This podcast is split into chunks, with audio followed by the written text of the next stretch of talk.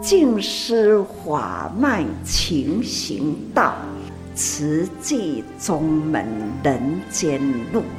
师父已经很正式的立宗，第一代的静师弟子要很精进呐，要做典范呐，立志承担，法入心随，带动善缘，修己度人，爱无量，福无量。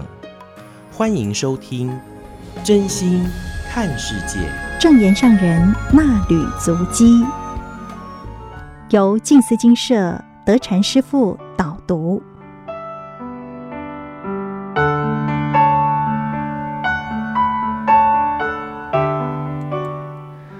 诸位听众、观众朋友们，大家好。人生的成就感来自于哪里呢？有时候我觉得，当然这是导读那里主机的部分。可是有时候我觉得我自己配的图我还蛮喜欢的。您看呢？我们都在于喜怒哀乐当中。那您的喜怒哀乐多吗？还是每天不断的就是反复的在我们自己的心里呢？有人曾经想要改变的是所有的人。可是呢，过了一段时间，他自己本身已经没有这个能力了，所以他觉得那没关系，我来改变国家好了，已经缩短了这个在于这个欲望里面了。可是国家是不是我们可以去主导的呢？很难。结果呢，他退而求其次，就觉得说，那我来改变我的家庭，那就更小了。本来是一国，现在是一家。结果呢，他在他自己的家里面，有没有谁要听他的？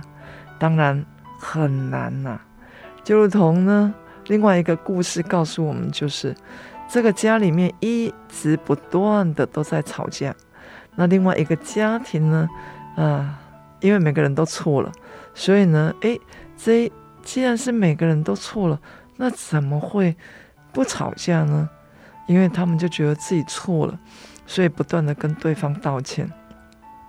可是这个都做对的这一家呢，每个人都做对，可是却是纷争不断，因为大家都在争着，我是对的，你是错的，所以对错来自哪里呢？就如同这个人，他想要改变这么大这么多，可是慢慢呢、年纪渐长渐老之后呢？他已经没有办法去改变了，只有改变谁呢？改变自己，来看待这个家庭，看待这个社会、国家，以及看待所有的人。那我们是不是要等到那一天，才知道我们自己应该要如何去看待一件事呢？人生的成就感来自哪里？大家想想看。很简单的，就是想要做的事真正做到了。您有想做的事吗？每个人应该都有想做的事，可是上人呢，讲他自己已经尽善，也已经尽孝了。那我们自己本身呢？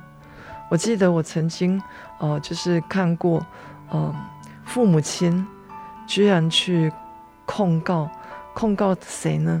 控告的是自己的孩子，那很奇怪哦。那为什么会控告他们呢？他就那个呃接受的这个法官呢，就想说，那你来控告的时候，那他们是不是呃对你们哦、呃、就是没有尽到赡养的义务呢？他说有啊，每个月都有寄钱回来。哦，那那不是这个问题，那是不是还有其他的问题呢？然后这个妈妈。因为爸爸就坐在旁边，妈妈就讲啊，其实赡养不是只有金钱而已。如果赡养只有在金钱上，那这样子，呃，就如同，呃，有的人就讲说，哎呀，我好疼爱我的小狗哦，他的小狗可以吹冷气哈，出来又怕他这样又怕他那样。可是我们曾经想到，曾几何时，我们都还那么小的时候。父母亲是怎么呵护我们的呢？所以家天家西雄天狼宫老狼跟他醒啊，所以这个父母亲呢，去控告了这个这个小孩，结果呢，把他家里的所有的人都告了哈，就是他的啊儿子、媳妇还有孙子一位孙子而已哈，还好不是太多哈。那结果呢，呃，去去到呃法庭的时候，做了什么事呢？他就他就讲了，他说：“你虽然是每个月都有寄钱回来，可是我要求你的也不多啊。我要求你的就是你能够，是不是能够久久陪我们吃一次饭呢？然后久久陪我们打，就是打一个电话来给我们呢？但是整年了，你们都没有做到啊。所以这个妈妈当然就像我们讲的一个心理上吧，心理上。”过不去的时候，所以他把他告了。那小孩子呢？啊，那个，但是呢，法官当然真的也很为难哦。清官难断家务事，这么样子困难的这个过程呢，可是，呃，父母亲讲的有错吗？感觉也没错哈。那小孩子当然忙于自己的事业，可是呢，我们到底想要做到什么？你想要做的事？真正有做到了吗？做到了就恭喜您，让您这一辈子呢，我们再看看上一章，就是人生的成就感来自于哪里？想做的事有这个福报，真正做到了。当然，上人表示自己有很多想要做的事，上人不是只有问我们而已，他自己也讲自己有很多想要做的事，但是他是无法完成的。是谁来完成呢？是由慈济人做到了。比如说，我们现在听到的弘法利生；比如说，我们听到了在《金藏演义》当中，我们知道了规划在于十二月中，接近中的这个时间呢，有高雄的《金藏演义》，我们听到了，也知道了，但是如何能够气理气机一起结合呢？当然，上人也是感恩四大志业的主管同仁们，跟上人有缘，而且对上人是有信心，用诚意来投入，做到上人想要做的事。那或许大家会觉得说，那我们都在帮上人做他想要做的事，那我们自己想要做的事呢？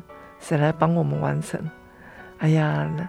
我们就是没有那个福报吗？所以先把自己先照顾好，由自己来完成自己所想要做的。上人能够号召天下，您可以号召谁呢？可能号召您的家人，人家都还不愿意听呢，对吗？所以个人的因缘福报不一样，只有谨守本分，好好的固守好自己。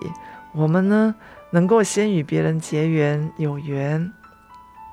当我们有困难的时候，别人一定乐意伸出双手。就如同我觉得我在金色呢，我比较不会做很多事情。我所靠的是谁呢？不是靠一张嘴巴哦，是靠着我所有的师兄弟们，大家愿意一起来帮我协助。所以呢，我能够在于时间内能够完成一件事情。那既然是我们想做的事情这么多，想要去做，那世间。到底又什么是最有价值的呢？在这个人世间呢，我们都想要一直的不断的往上攀爬，可是攀爬到了一个顶点的时候，其实也就是我们即将要下坡的时间。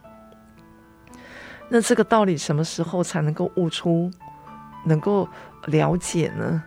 好像大家都感觉到，就是呃年纪大了，才能够真正的去知道说。哎呀，我怎么走了这么多的冤枉路呢？我怎么好像都有很多的感觉到是懊悔？那世界上什么又是最有价值呢？其实不是金银财宝，就如同这个《金刚经》里面呢，《金刚经》金刚是什么？大家知道吗？它是一个非常坚坚硬、不容摧毁的。那我们的道心如果也能够这么样子坚硬不容摧毁，那不晓得多好。但是世间什么最有价值？以我们人与人之间呢，就是这几个字而已：诚意。有心，但是还要诚呢。有心很多啊，大家都有心才能够活在这个人世间呢。你如果没有心，那就惨了。那有的人讲说：“哈，我虽然心肝不好，但是我的心肝真好。”这个听懂这个意思吗？就是他的心没有照顾好，好身体这个心啊受损了。所以有的人去搭这个支架，对吗？搭起这个桥梁，让你的心呢可以好好的运作。那肝呢，肝的功能也没有太好。所以，伊讲伊的心肝虽然无好，但是伊的心肝嘛是真好。哦，就是说他还能够很诚意的想要去帮助别人。所以这个台语啊，哎呀，我当时啊吼，学个学学白好吼，啊听吼个讲听唔对吼，啊所以真是真歹势吼。那希望大家吼，诶心肝好，个嘛心肝好安尼吼。所以上人呢，在于他出家的过程当中。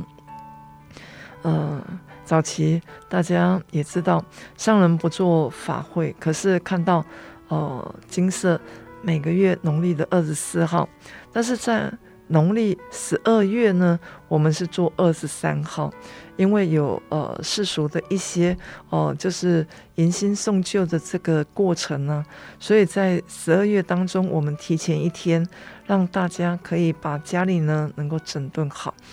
那上人说不做佛事啊，可是为什么我们做呢？因为当时真的是非常的困难哈。那能够呃找到有些人愿意协助帮忙，所以在慈济我们当时五毛钱出，就是做这整个事情的时候，真的是太不容易了。那这个五毛钱起家呢，就是当时呃要留住上人，那上人当然是有条件的哈，不是您叫上人留下来他就留下来，那这个动力的时候其实还是有的。那因为呢也看到这么多的苦难，那我们都知道啊，世俗的时候就觉得说药师经、药师佛，他像观世音菩萨一样能够闻声救苦，所以在药师经里面的那个礼拜当中啊。在每一次的那个呃法会当中，所以上人就也打破了。当然也有说不收弟子，可是呃不收弟子是不是也收了呢？是的，也收了哈。所以现在目前金色也超过两百位的师父在金色跟着上人一起。那等着要出家的居士，当然还是有。不要做佛事呢，但是为了要做慈济，就要招募捐款的会员。那这是非常的辛苦的哈，那非常感恩在早期，呃，这么多的菩萨们，可以讲说是大菩萨，因为当时的社会环境不是条件这么样子好，可是呢，这三十个会员而已哦，而不是委员，他们要把上人留下来，他们就去劝募，然后呢，想尽办法。所以有很多人，其实在当时的这个社会环境，他不识字啊，所以在他的功德款里面，就是画来画去，画他知道的，画他想要的，画他看得懂的，画他。那其他的部分要交给谁呢？就是交给他的女儿，告诉他。可是他女儿又没有跟着去收汇款，大家知道吗？他是怎么来的？就是呢，请这个对方愿意。捐款的人呢，哦，就是点点滴滴，就请他们把这个钱啊写好。你是要捐一块钱的人哦，那就是写一元，然后写上你的名字。但是呢，他会在这个纸张这边先画一个图，然后把这一些呢带回去给他的小孩，帮他填到、呃、这个、呃、就是本子里面。之后呢，他就在这个本子的这一页呢，就是画图，开始画画他知道的。以后啊，就是下个月呢要去哪里收，而且知道要收几块钱。哇，我觉得太用心了哈。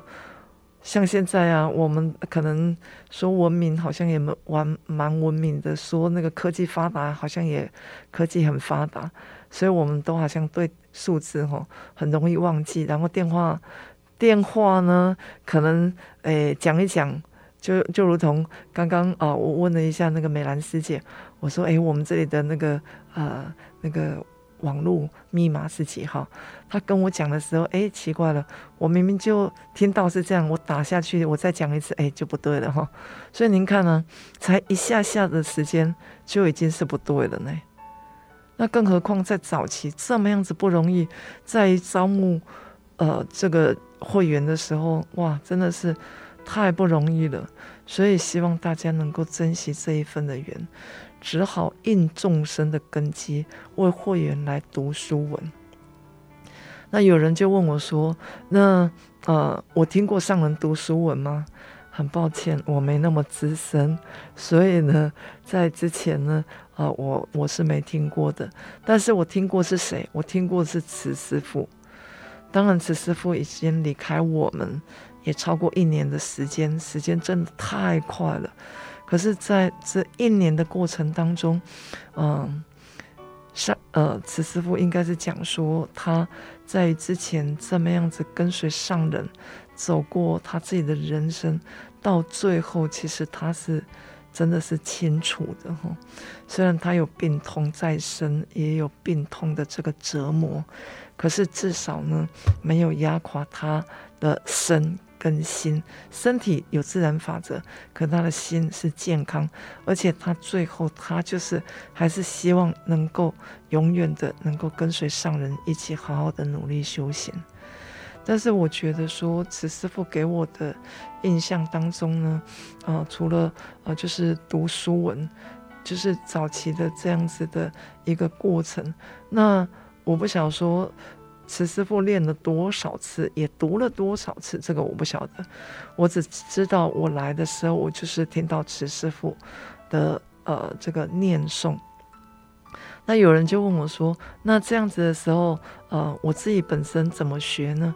我自己本身其实就是在每个月去拜药师经，那拜药师经就会听到慈师父的念诵。那这个。呃，当然，我觉得是，就是在我的脑海中，呃，就是有有这样子的，呃，慈师父的念诵的部分。可是我没有听过上人的，我不了解说上人读的是不是这样子。因为有人问我，是不是上人读的跟慈师父读的有没有一样，有没有哪里不一样？我想学的再好的人都还是有差别性，这是一定会有的。所以人讲我讲完。学生无上完老师嘛？啊，这是什么意思？这就是跟人讲，其实教的人就算真认真啊，但是可能这个可以教的人日后吼，他可能诶又想方设法，又更认真，所以他可能突破了他老师教他的。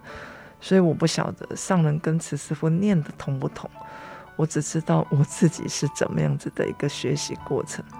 那上人在读书文的时候，其实他脑中想什么呢？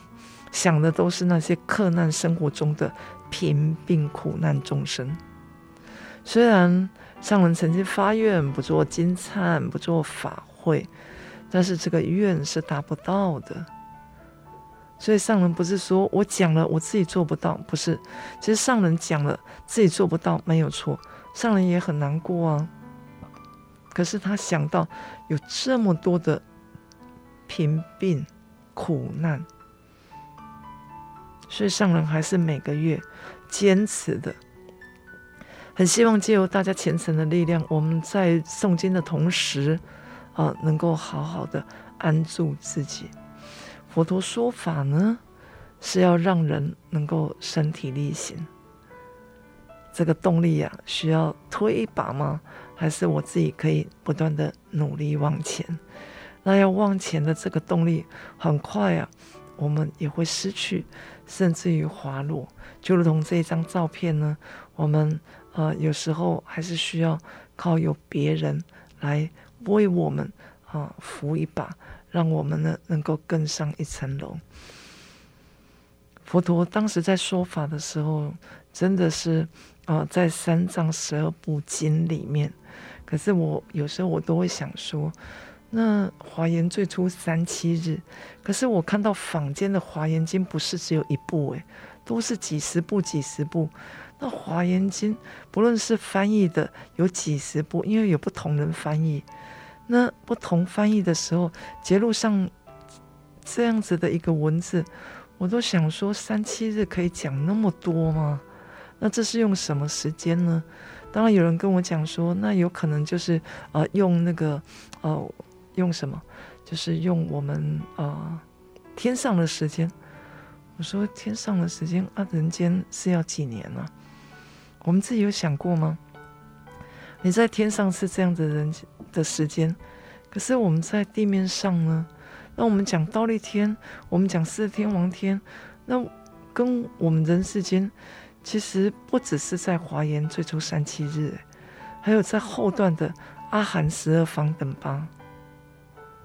那阿含经记录的方等经大圣经典，那法华涅槃共八载的前面还有一个般若经呢，所以算一算这个时间。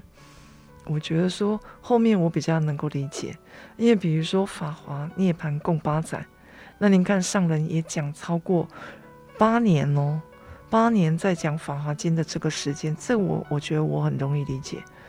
哦，那二十二年般若谈，所以般若经的时候有多少，这个我觉得说也很清楚。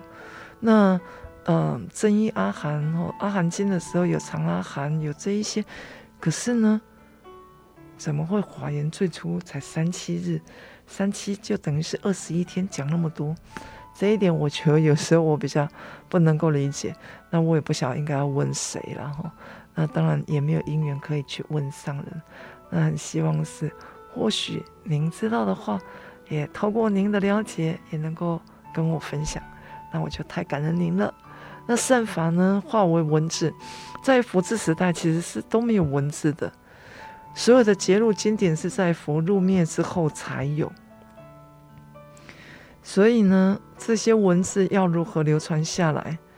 那佛陀又不是台湾人，也不是华人，我们也看不懂，所有的都要透过翻译，比较容易翻的，比较会翻的文字非常的美，哦，就如同我们看到《法华经》，哇，文字之美的，含义之深的。那我们能够去了解吗？当然，嗯、我觉得说，或许了解理解性不大，但是呢，什么大？大家知道吗？就是愿意相信。您先愿意相信。那所以在佛智时代的时候，其实，呃，就是五百罗汉去结集经藏，迦叶尊者只有找了四百九十九位。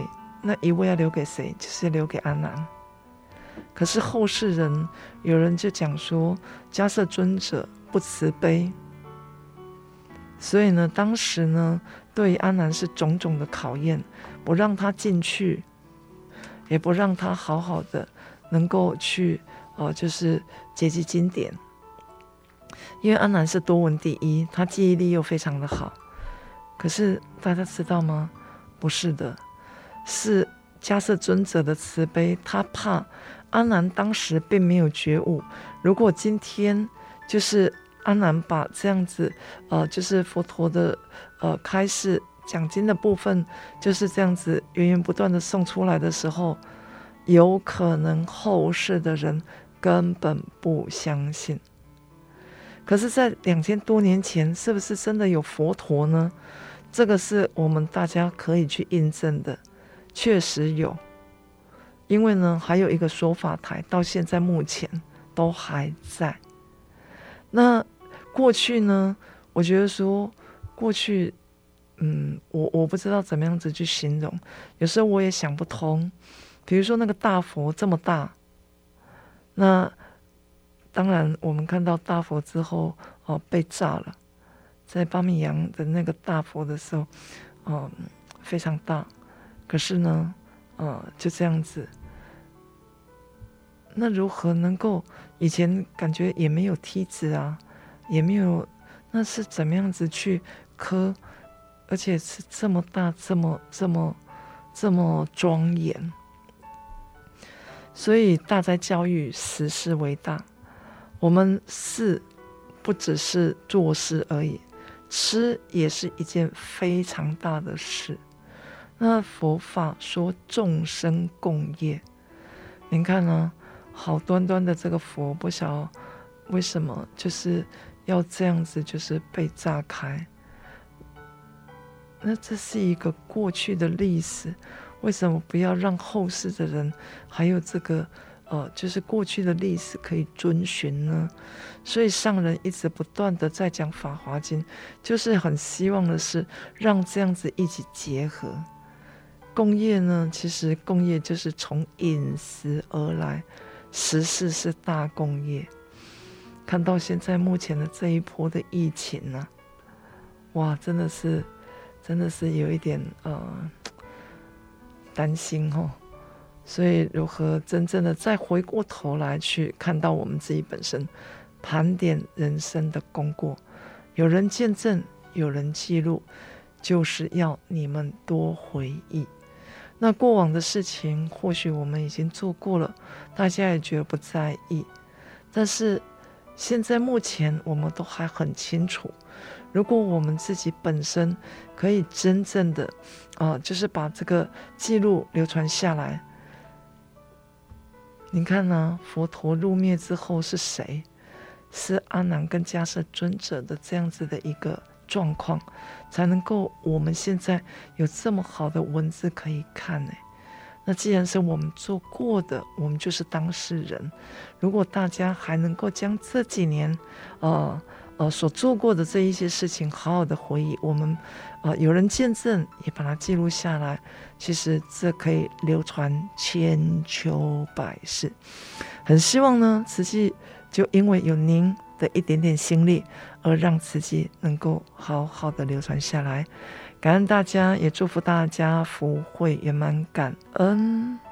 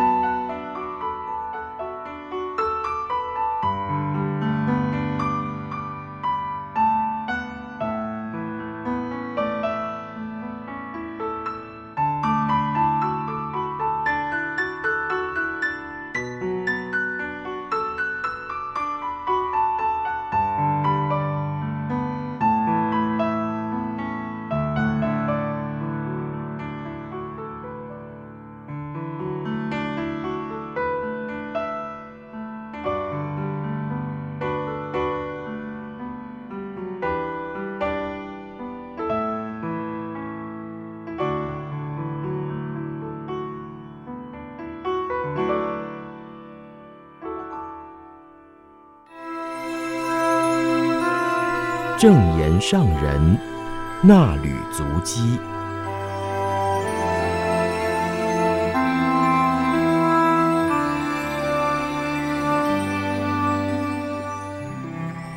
欢迎各位听众朋友来到证严上人那履足迹的单元，请打开《慈济月刊》第六百七十二期，时间来到了九月三号，吃苦当作吃补，近思小语是。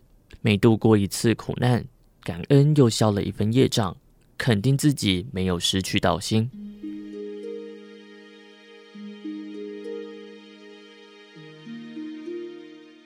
教学生度众生，依兰教联会和上人座谈，聆听老师们的心得分享之后，上人肯定大家都是良语良师，用菩萨心把学生们教好。几十年来，已经有许多孩子走入社会，成家立业了。而且教练会老师们发心立愿，用心的教导、辅导、真诚的陪伴，不只是教孩子，也是陪伴孩子的家庭，辅导家长。所以一念老师，所以一念老师心，教育了多少人，为多少人指引方向，也帮助了社会的平安还有稳定。教联会当中有不少退休的老师，上人鼓励大家，老师是永远不退休的。我们立志成为人师，不是去考教师执照，拿到资格当一个在学生教室里的老师而已。我们要以身作则，以天下为教室。自诩为天下的导师，做出典范来引导人。上人说，即使离开了学校的课堂，也可以在生活当中辅导心灵有困难的人，帮助他们转变心灵方向。如果对方有所改变，挣脱了迷茫困扰，就要为自己记一大功。这不是自大，而是自我肯定，做对了，对的事做就对了。以后可以用相同的方式去引导其他有困难的人，有缘的人才能与自己相遇，让自己知道他们有困难。既然有缘，就要把握，否则明明已经来到面前发牢骚，而自己明知有方法转变他，但是不理他，就是把渡人的因缘推掉了。一句话说：未成佛前，先结好人缘。要度众生，也要有因缘。而且要有生生世世所结的好缘，否则只有修慧却没有机会造福，仍然无法修得福慧圆满。而福缘要在人群当中修，人间苦难多，要悲智双运，就把苦难众生才能够福慧双修。上人说，今生有福，也有缘可以造福人间，就要赶紧把握机会，多付出。假如此生遭遇许多困难折磨，也要用因缘观自我开解，同样要悲智双运，突破困难，不失道心。我们懂得因缘果报，此生面对许多不如意的事情，要知道这是过去自己造的业，所以这时候要承受苦报。度过了一次苦难，就要感恩，因为自己有消了一分业障。就如俗语说的。吃苦当作吃补，所面对的困难终究都会过去，关关卡卡不断通过，分分秒秒都要感恩当下的平安，而且自我鼓励，这样的困难都度过了，也将师父说的法听入心，起悲智，我们的生命盘点可以增加一个圈。但假如曾经一念犹豫，错失了帮助别人的机会，就要在自己的生命成绩单中。打上一个叉，如果叉叉越多，就要赶快反省、忏悔，加强于未来，把握生命请精进，把握因缘请造福。无论面对的是顺境还是逆境，这都是自我调试的方式。要让身体健康，就要吸收均衡的营养；要让慧命增长，就要饮用四神汤：知足、感恩、善解、包容，来开脾胃。饮用和心、和气、互爱、协力的四物汤来补元气。平时听法要吸收入心，还要在日常生活当中应用出来，还要在日常生活当中应用出来，为人间付出。上人请大家不要忽视自己，即使已经从工作岗位当中退休，仍然可以发挥良能，度化众生。以前在学校是教学生。现在在社会要度众生，将有缘的菩萨度进来，不要让因缘空过而浪费光阴。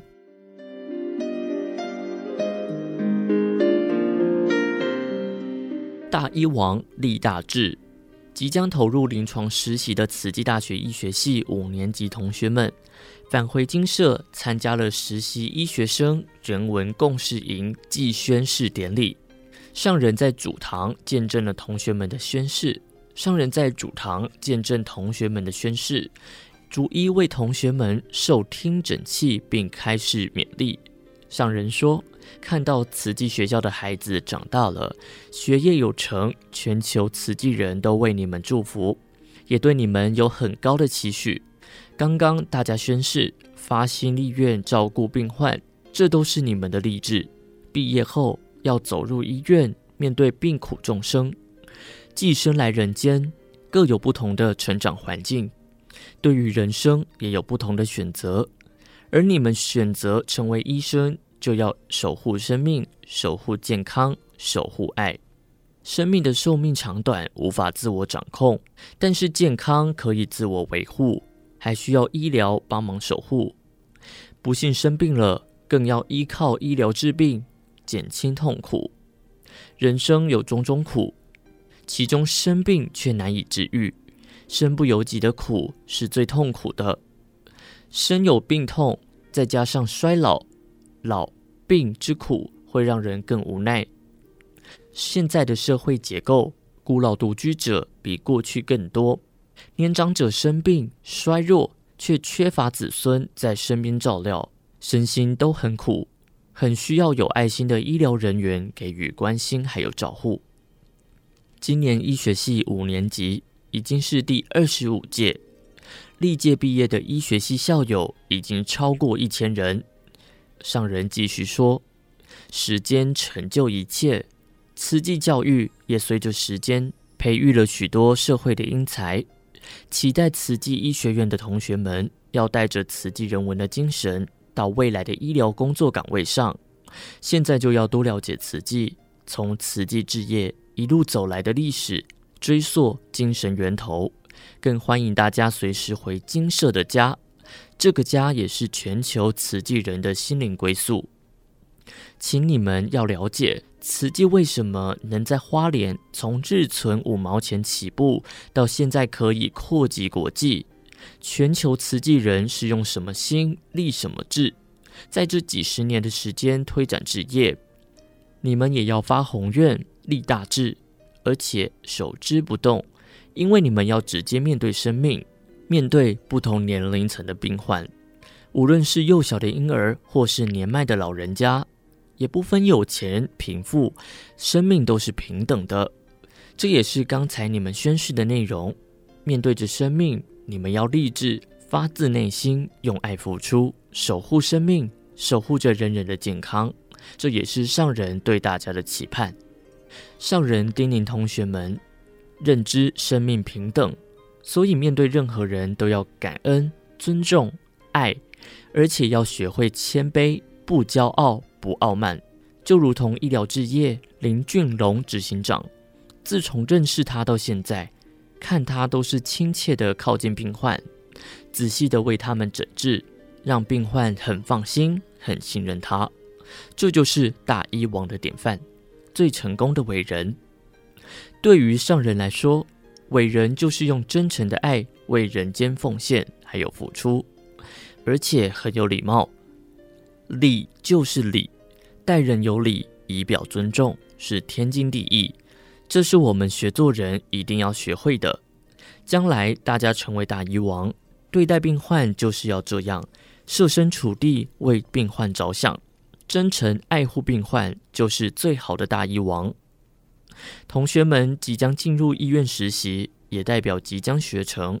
上人教大家要感恩父母长辈的养育还有栽培，孝顺父母长辈，还要感恩自幼至长各阶段都有师长的悉心教育，学无止境，无论何时何地都要用感恩谦卑的态度学习，从学而觉，要看见道理，觉悟医道，因病与药对症下药，帮助病患治愈疾病，拔除病苦。直到恢复健康，也见证医师学得好、用得对，故能让病患得救。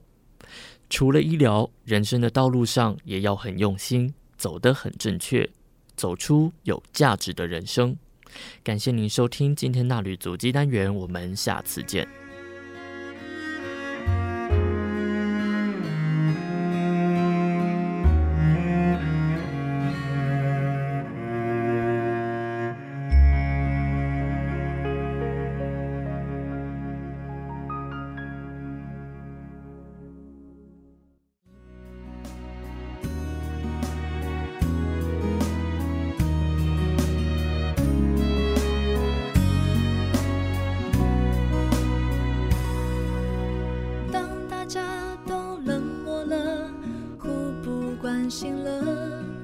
遇见解不开的难题就哭泣了，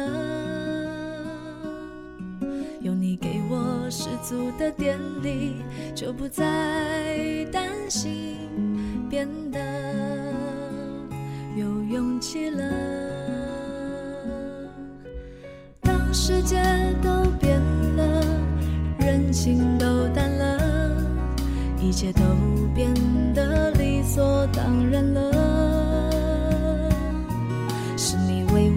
加油打气，就不再担心，变得有信心了。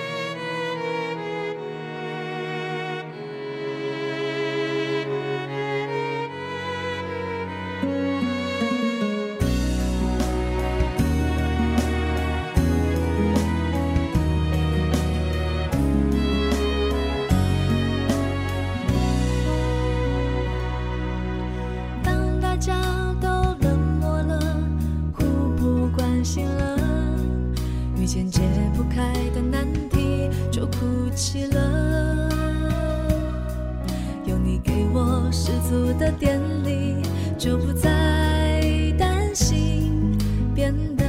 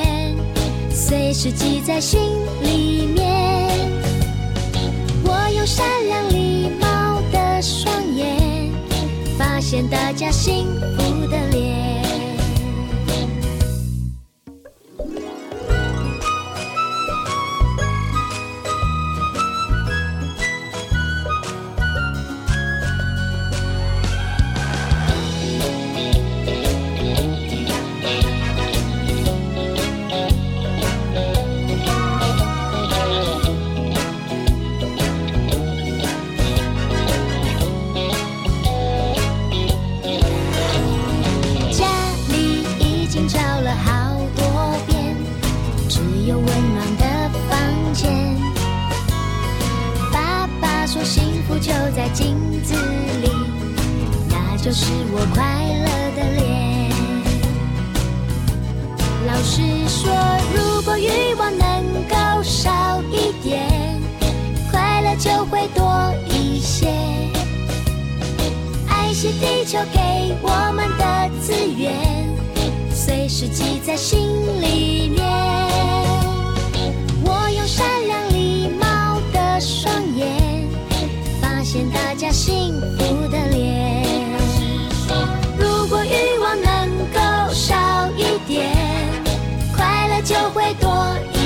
一些。爱惜地球给我们的资源，随时记在心里面。我用善良礼貌的双眼，发现大家幸福的脸。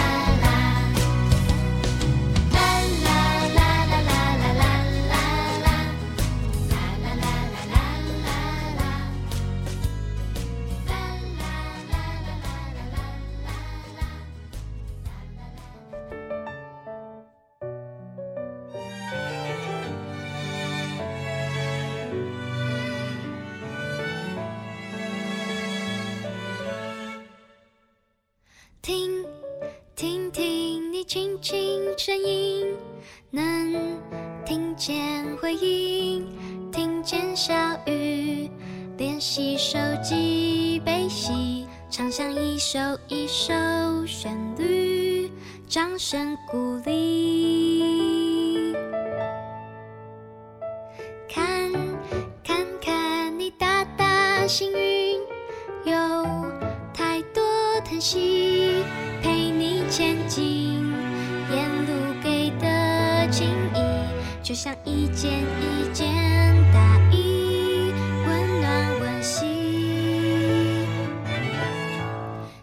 星星眨眨眼睛，啊，这世界多